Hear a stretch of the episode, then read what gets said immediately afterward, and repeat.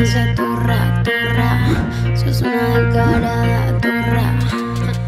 Estamos ya en nuestro segundo like a fondo y tenemos una invitada súper especial, ya con la sonrisa que tengo en la cara desde que me enteré que íbamos a estar hablando con ella, con nuestra jefa, con nuestra presidenta para mí. Así que le damos la bienvenida a Kazu, a nuestro segundo like a fondo. ¿Cómo está, ¿Cómo estás? Kazu? Bienvenida, ¿todo bien? acá. Todo bien. El año pasado como lanzaste un montón de canciones súper lindas, bueno, lanzaste Bonus Trap, después el de Una Niña Inútil y eso también fue una fuente de trabajo para un montón de gente cuando hicieron los videos o el live en Facebook y eso también es como una reayuda para, para bueno, todo tu el live, equipo el live de Facebook fue, fue como un aliciente bastante importante en, en su momento. Había pasado bastante tiempo de que no tocábamos. Eh, los músicos, los técnicos, o sea, fue todo el equipo y más gente. De hecho, o sea, los, eh, los equipos de videoclip con los que siempre trabajo y el equipo de shows, como que juntos en estuvo lo- hermoso. estuvo bueno. Fue todo, como toda mi gente y, y retomar algo bastante bonito. eh, muchos días de ensayo. Así que pronto lo vamos a subir a YouTube. Ay, para sí, que lo vea sí, no, no, gente. estuvo, estuvo muy lindo, estuvo increíble. Ya vamos a estar hablando de, de ese EP que, que tan salvador fue para, para muchos y para muchas de nosotras. Y, y en la música también me imagino que, que hablando de, de los artistas es como que se encuentra un refugio también, ¿no? Frente a todo lo que está pasando, como el hecho de decir, bueno, lanzo una canción o me pongo a componer, es como también una, una escapatoria un poco a toda esta situación. Sí, sobre, sobre todo como en, en la primera etapa, el primer año, que mm, nos defendimos un montón con, con estar en casa, los que tenemos por ahí el seteo del estudio en casa. Sí. eh, que creo que la mayoría igual. eh, fue como, fue la manera que encontramos de repente de eh, llevar los días que más encerrados estuvimos aparte. Eh, pero bueno, ahora ya el momento de la música está raro, ¿viste? Es como que hay un montón de, de colegas pegados en, en pandemia que no, que no conocen los shows, que, que están número uno en, en- en la- en los charts. No, es que encima vos Se con, re loco todo. con todas las canciones que, que salieron, no solo tuyas, sino de un montón de artistas, es como que a todos nos pasa esa sensación de decir, necesitamos que suene en vivo, necesitamos Mal. tipo estar ahí. sí, Bueno, un poco también es la manera en la que uno mide. vos está con lo que sacaste como, necesitamos un show súper, súper, súper, que dure tres horas más o Sí, menos. sí, sí, no, yo listo, yo ya tipo no canto ninguna canción más vieja. Ya. Mi show No, nuevo ya mucha son data todas tiene que estar. Chapeadora también tiene que estar. Bueno, esas son las canciones que siempre van a estar, me imagino. Pero, pero no, el- lo- todos los temas nuevos y todo eso, uno, uno por ahí lamentablemente termina como en la toxicidad de ver, ver números de streams y, y es bastante tóxico porque el show te da otra cosa, te da otra realidad, ¿entendés? Y hoy por hoy nuestra realidad es, es solamente virtual. Entonces, no sé si es real la rea- esa realidad. Claro, es, ¿entendés? la vibra con el público es como que no Es se negocia. Claro, es- sí. Muchas veces hemos podido comprobar que, que algunos temas que tienen muchos números no funcionan en vivo, que algunos artistas que tienen muchos números no funcionan en vivo. Entonces, como que uno ahora con él, la única brújula que tenemos es como el internet y los números. Entonces es bastante como más confuso. Pero yo tengo la esperanza de que año que viene va a estar bien. Yo igual tengo como Yo que también, le pongo ahora mucha esperanza y después me dicen Delphi, pero capaz que no. Pero Capaz bueno, vamos a ponerle, vamos a ponerle No, que sí. Yo justo de la esperanza, eh, no. Pero eh, creo que ahora empezamos a ver las fechas de Estados Unidos, por ejemplo. El Rolling Loud está on para julio. Entonces pienso, está bien, ellos como que viven en otro mundo un poco, ¿no? Pero pienso que si eso ya empezó a activarse, capaz que Llega para seguimos, acá. seguimos nosotros, para pero como justo vivimos en el fin del mundo, tenemos que esperar bastante. Una gira por Estados Unidos, si no. ya sí, fue. sí, pero bueno, queremos, queremos que, que también nuestra gente esté bien, Obvio. ¿no? Y, y libre.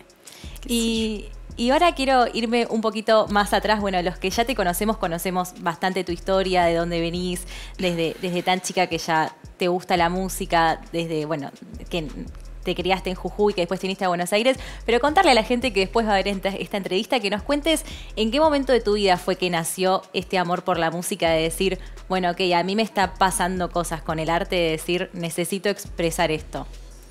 Y habré tenido 15, 16 años, habrá sido como justo en la primera banda como seria que tuve, entre comillas. en Jujuy cuando, cuando tuve mi primer banda de cumbia que, que funcionaba, que las cosas se hacían como había, o sea, como yo no sabía, pero éramos una banda que por más que estaba fundada en, el- en un barrio y teníamos unas condiciones que no son las de hoy para, para hacer música, eh, nada, los chicos tenían, se estaban vestidos todos iguales, los que tocaban, salíamos, trabajábamos, eh, como que ya tenía cierto tinte de seriedad. Entonces, eh, con la seriedad vinieron por ahí las desilusiones y entender que, que bueno, que para nadie era un- una buena idea como que vos estuvieras tan ilusionado con la música. Claro. ¿no? Tanto como para tu familia, como para el resto del mundo normal. Hoy, hoy los chicos por ahí, adolescentes, dicen como, le dicen a, a su mamá que quieren ser streamers o, o- o- o youtubers o, cantantes porque pareciera que de repente estamos todos como en el mismo Sí. por el internet. Eh, y, y está bien, es como viable, ¿no? Pero en el momento que yo quería hacerlo, que pasaron casi 11 años, porque tengo 27, estamos Once. hablando de que yo tenía 15, hace mucho tiempo fue. No parece, pero No. fue hace mucho tiempo. Eh, era, era, lo- era raro, era loco, o sea, la cumbia la verdad que era lo más viable también. Por encima era tener la banda. O sea, no era como ahora que, no sé, con un, viste que hay un montón de chicos, no sé, con una plaquita de sonido, o Sí, sea, era sí, arman un tema, se descargan alguna no, no, en ese, en ese momento grabamos un disco con una computadora así gigante, ¿te acordás? De esos La cosas de escritorio. así. Eh, y nada, y cada uno de los pibes tenía que venir a grabar su, su pedacito de su guiro, su, su, su corte de timbales, o sea, se, se podía lupear algunas cosas, pero, pero era cumbia, era música también que después había que tocarla. Eh, y nada, y era como tener un montón de gente como respaldándote atrás también, ¿viste? Qué lindo, qué lindo como todo como eso también te llevó también a todo donde estás ahora. Que, que, bueno, pasaron 11 años, pero fue un crecimiento increíble, no solo lo que pasó a vos, sino lo que pasó también con la música de toda esta generación de jóvenes que, que real va a pasar a la historia con todo lo que, lo que están haciendo. Y también el hecho de haber estudiado cine, haber estudiado eh, también eh, todo lo que sea audiovisual, te sirvió muchísimo para cuando te viniste a Buenos Aires y dijiste, bueno, ok, empiezo con el reggaetón, me busco para hacer un video. De hecho, vos contaste una vez que en el video, creo que es el de mucha data o el de maldades, que ibas a comprar al chino los, los brillitos, las cosas en para el hacer- Maldades, no, En el de mucha, Maldades. mucha data ya estábamos bastante mejor. De hecho, mucha data es, es- lo hicimos con Facu Balbe. Eh, fue Maldades. En ese momento grabábamos la mayoría de. Tanto Hay Papi como Maldades, Sí. lo grabamos. Eh, Hay Papi con la Yogi, que le mando un beso, te amo, amiga. Eh, lo grabamos en el pasillo de mi casa en San Justo. Eh, de mi departamento, en realidad no era mi pasillo tampoco, porque había puertas de otras personas. Pero como Pero le éramos- decías al vecino chino salga. Sí, éramos solo tres. Y, y, y casi nunca había nadie. La chica del fondo nos prestaba el enchufe de- de- para, para poner las luces. Entonces, todo era bastante una colaboración. Eh, todos esos videos así los grabamos como, como nada, como Súper casero todo. sí, súper casero, súper... eh, yo después los editaba yo. Eh, el video de Ay Papi, por ejemplo, tiene un montón como de dibujitos, que yo flashé ponerle dibujitos y animaciones. Fue yo aquí a casa también, filmamos como en la terraza, después en, en un pequeño balconcito que tenía. Tengo una canción con Clan también, que se Sí. llama Fuego, que ese también flayamos el- como la vereda de la casa de alguien a la que ni siquiera le pedimos permiso y, y le prendimos una hilera de fuego. No. Tipo, Un unos, montón. unos descocados en, esa pero- en ese momento, tipo, no teníamos idea cómo se hacía un video tampoco. Sí, qué precaución había que tomar. No sé si otras personas lo tenían también, no era, no- o sea, como que después fue, ahora es una masividad, digamos, Claro. todo el mundo está preparado para, para los videos. En ese momento no, lo arre- no los arreglábamos. Y yo, eh, en esa época estudiaba, eh, capaz que no, yo ya no estudiaba. Pero bueno, lo poco que estudié de cada cosa, como tanto cine en Tucumán como acá fui a, a la escuela Da Vinci, a estudiar diseño multimedia. Lo poco que aprendí fue, fueron las herramientas que tuve tanto para mi música como cuando me tocó buscar un trabajo porque, porque dejé de estudiar y todo eso y, y sustentarme de, de eso. O sea, Nunca me recibí de nada, de hecho. No, bueno, pero fueron todas herramientas que te, que te sumaron para después a la hora de empezar a hacer los videoclips. O bueno, es, de hecho hace poco estuviste dirigiendo uno y también es como que toda la experiencia de todos estos años, más las herramientas de la materia de la Facu, es como que todo... Todo sí, suma sí, re. siempre. Igual también al lado de Facu Valve aprendí un montón. Él, él, él siempre me dio el espacio para que mis videos, la creatividad, yo sea como yo quiero. O sea, eh, nosotros, todos mis videos están hechos en base a, a a menos que hayan videos simples que a veces como tocan ese momento donde tenés como que apurarte por algo o, tenés que hacer un video para acompañar una canción. Yo no soy tan así, a mí me, gusta que como que sean piezas eh, eh, copadas. De hecho, Mucha Data fue uno de los proyectos como más ambiciosos que tuvimos y tuvo muchos premios también.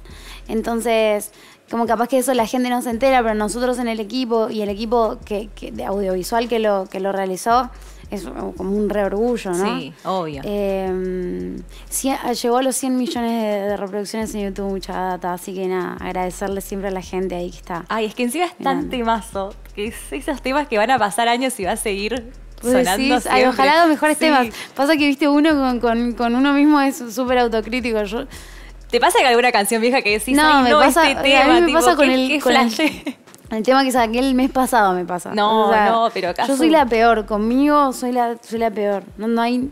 Como que es irrelevante cualquier opinión que yo tenga para dar acerca de mí misma, porque. Ay, sos tan capaz, sos tan, grosa que no, no, no, la, no la rompes. Y cuando viniste acá a Buenos Aires y todavía no estaba, o sea, vos fuiste la primera en hacer reggaetón acá en Argentina. Y ¿Y qué onda cuando, para hacer música de reggaetón, cómo era? ¿Tenías productores que conocías? Porque eran también muy poquitos ellos. Claro. O sea, que te, eh, o te pasaron un contacto, te dijeron, che, mira, este pibe está haciendo reggaetón, fíjate que te puede dar una mano. ¿Cómo, cómo era la movida apenas llegaste? Yo, la verdad que es, pareciera eh, a, grandes rasgos que soy la primera, pero, viste, como, como uno nunca sabe. Y esa discusión seguramente hay alguien por ahí que dice, no, no, fui yo en su casa, pero bueno, pasó, todo esto, ¿no? Yo cuando, un tiempo antes de venir a vivir a, Buenos Aires, eh, viajé, porque había hecho tantas cosas en la música, había intentado tanto, Jujuy, Tucumán, que en un momento todo fue tan complicado que, mm, que me quedé como medio en la nada, ¿viste? Empecé como a, flotar, a, sentir que mi vida tipo, no tenía mucho sentido sin la música. Eh, en ese momento yo seguí estudiando, seguí estudiando cine y, mi vieja empezó como un poco a notar, mi hermana, yo vivía con mi hermana mayor y yo me recuerdo que ellas tenían conversaciones como, como que Ju, me dicen en casa, como la Ju no está bien, viste que nosotros todos le decimos la allá en el norte, como la Ju no está bien, mamá, le decía a mi mamá. Entonces mi mamá decidió junto a mi abuela de regalarme un poco de plata, pues ya sabían que yo tenía, eh, había visto a alguien acá en Buenos Aires que producía reggaetón. Pro. Sí. Ah, intenté hacerlo con un amigo de allá que le iba bastante bien, pero no sé por qué motivo, de hecho no lo, no lo pudimos como congeniar bien a, esa producción.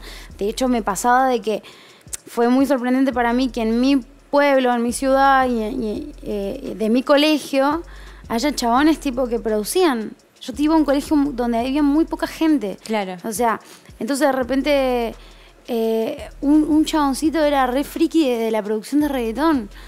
Pero ¿qué pasa? Eh, como en ese momento eras un friki, no le estabas contando a todo el mundo que eras un friki del reggaetón. Claro. Porque el reggaetón de repente no era tan cool como ahora. Claro, porque encima es como que uno conocía todo el reggaetón de Puerto Rico, de Colombia, Daddy Yankee, Don Omar, toda esa camada que y vos te vestías y por ahí te flayabas reggaetonero en ese momento, que viserita plana y vaina de eso.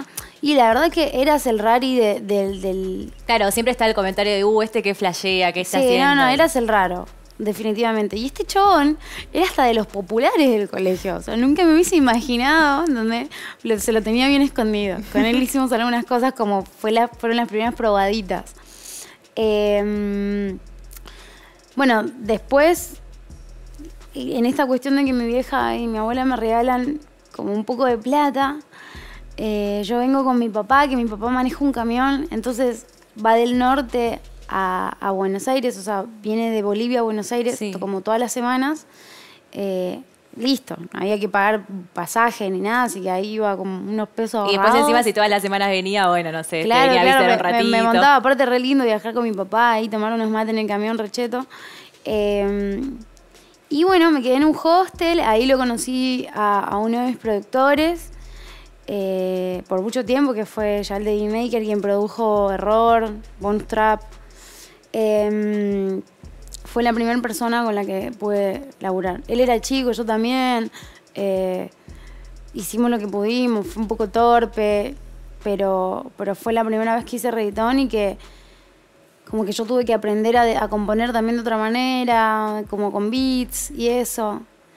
Y, Era como, bueno, te ponemos la música y... Claro, claro. Y él también estaba como un poco como bastante experimental el chabón, como viendo que yo me apoyaba mucho en la guitarra. Entonces, bueno, hicimos, salió como un poquito de una, magia a la que ya le habíamos metido trap. Esto pasó en el 2017. 2000, sí, hace un, hace un montón, no sé, 2016, bueno, un montón. Yo digo un montón, después me dicen como pasó hace cuatro años, cinco, no, seis. No, no, no, es que pasó. Es, como... Pasó hace seis años. Yo no sé qué, qué, qué, año era exactamente, pero sé que pasaron seis años de eso. Sí. De que nosotros sacamos ese material, de que yo saqué ese material y recién me vine a vivir acá. Y ya cuando vine a vivir, a través de él, yo fui siempre tan fan del reggaetón que los tenía revistos a los pibes de acá. De acá. Siempre, siempre existió, o hace mucho existe, como el, este, este como mundito del reggaetón acá en Buenos Aires. Allá no tanto. ¿Y, eh, quiénes eran los pibes que, que empezaban? ¿Tipo Papi Champ o todo eso? No, bueno, en ese momento el Papi Champ eh, era, era, era de la calle todavía. Claro. Eh, todavía estaba como bastante cumbiero. Yo ya, a ellos los conocía por la cumbia también. Pero ellos también flayaban mucho reggaetón. El tema era que el reggaetón no funcionaba, ¿entendés? Siendo argentino. Es como que teníamos todo lo muy puertorriqueño metido acá. Como también todavía sigue estando, pero en ese momento no había alguien en Argentina que... Eh, aparte aparte había como una crítica muy sólida con respecto a nuestro acento en el reggaetón, en ese tipo de géneros. O sea, la gente le, molestaba de repente el, como el porteño. Eh, pero bueno, esa fue mi ventaja, porque yo no traía el porteño conmigo, ¿entendés? Porque venía del norte, entonces eh, mis primeros temas como que estaban entendidos como un idioma neutro. Eh, ahora nos estamos por ahí concentrando un montón en, que se sienta nuestro acento porque eh, podemos ver que, bueno, que ahora somos una influencia también musical de repente como nueva para Latinoamérica.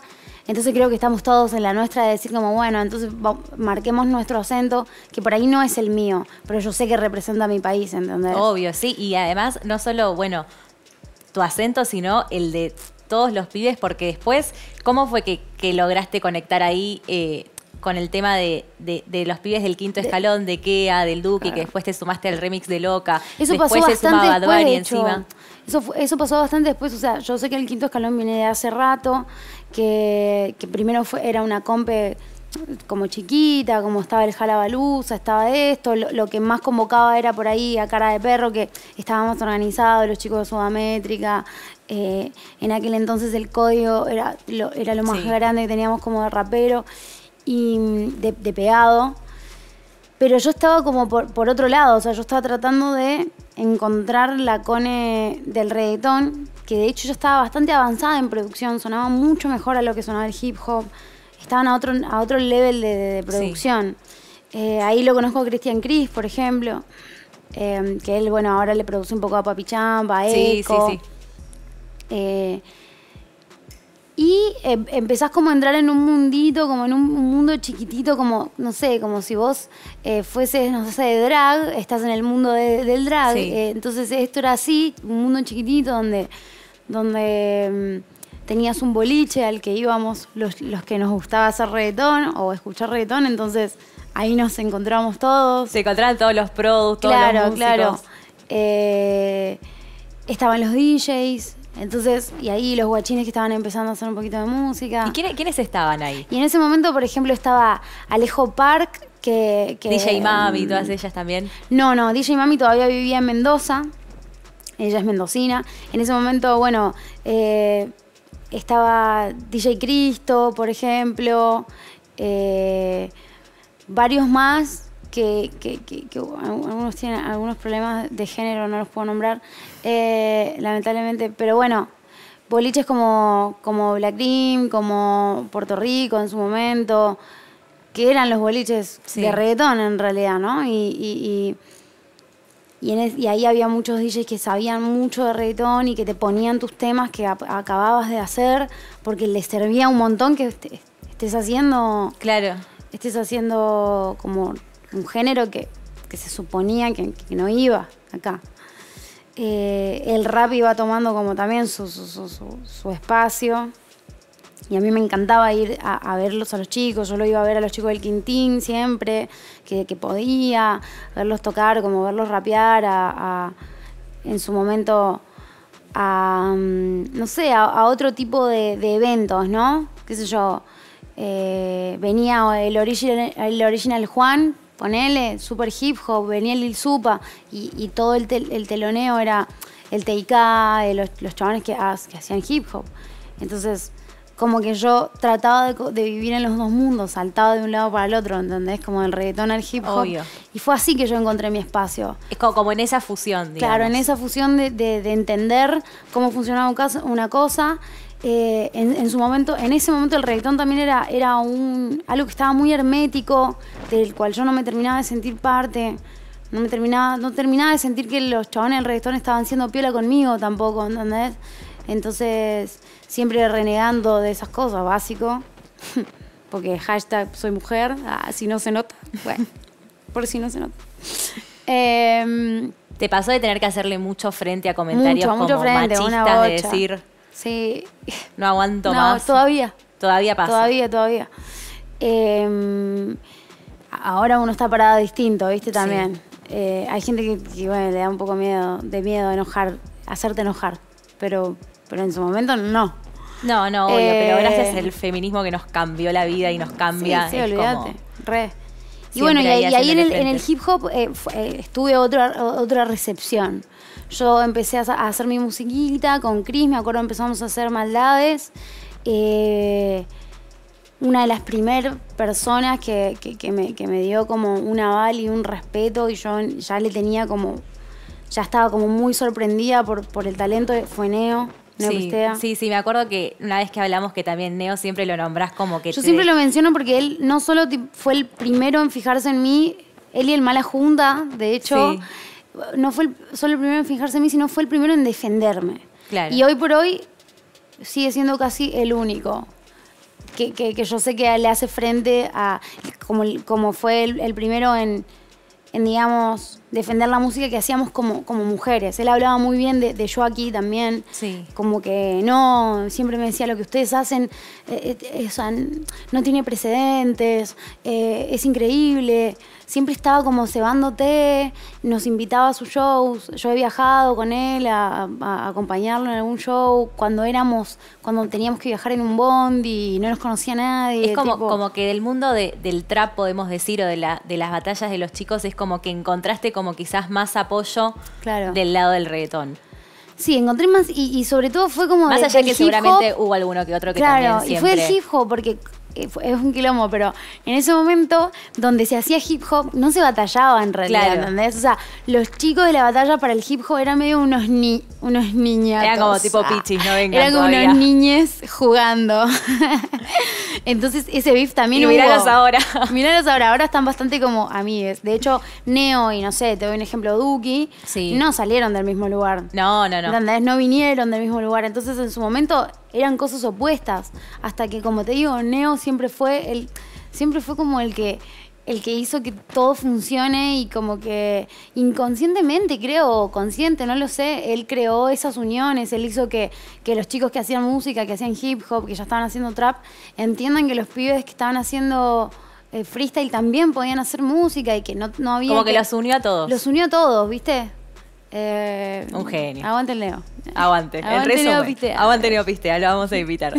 Casu, la verdad que me quedaría horas y horas charlando con vos. El año pasado nos presentaste dos EP que estuvieron increíbles, el de Bonus Trap y el de Una niña inútil inspirado en los poemas de Alfonsina, que estuvo increíble. Y, y la verdad que fue, creo que un refugio para un montón de personas en, en la cuarentena. ¿Qué se viene ahora para este año? Porque bueno, presentaste temones, dándote, Gatita Gangster, que creo que es uno de mis favoritos, podemos decir. Bueno, Turra, el último también que está increíble. ¿Qué se viene para, para este año? ¿Colaboraciones? ¿Algún disco? Por ahora Mira, disco. realmente estoy, estoy en, en el momento donde solo tengo una canción, una sola canción que es la que viene, Ok. y de ahí es como, no sé qué será de mí.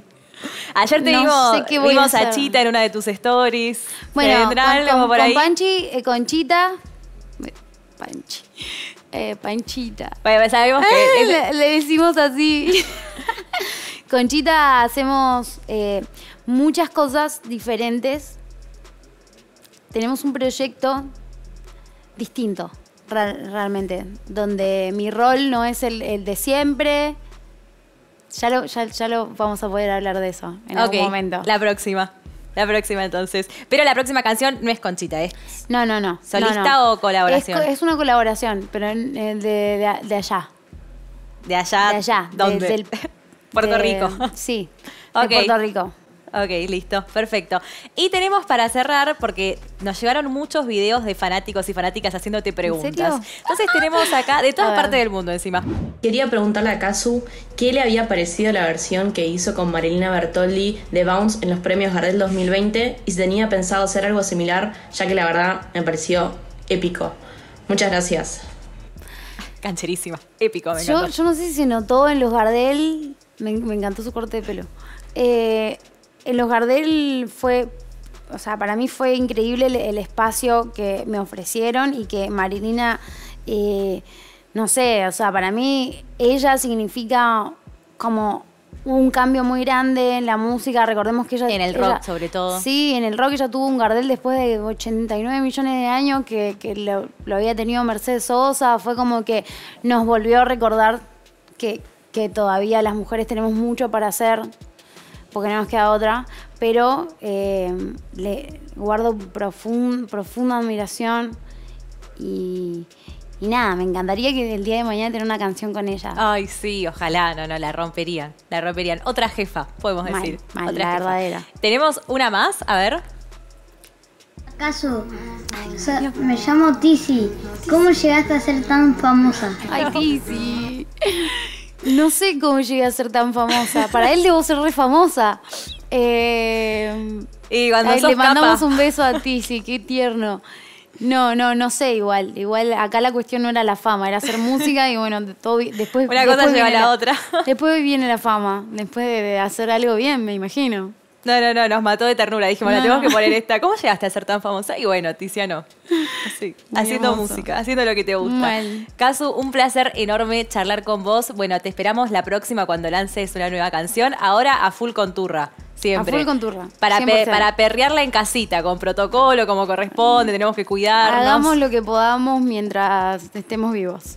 Es verdad, y a seguir bailando y perreando tus canciones que, tan lindas son, que tan divertidas son. Y cuando queremos estar más tranquilos, escuchamos una niña inútil. Así mismo.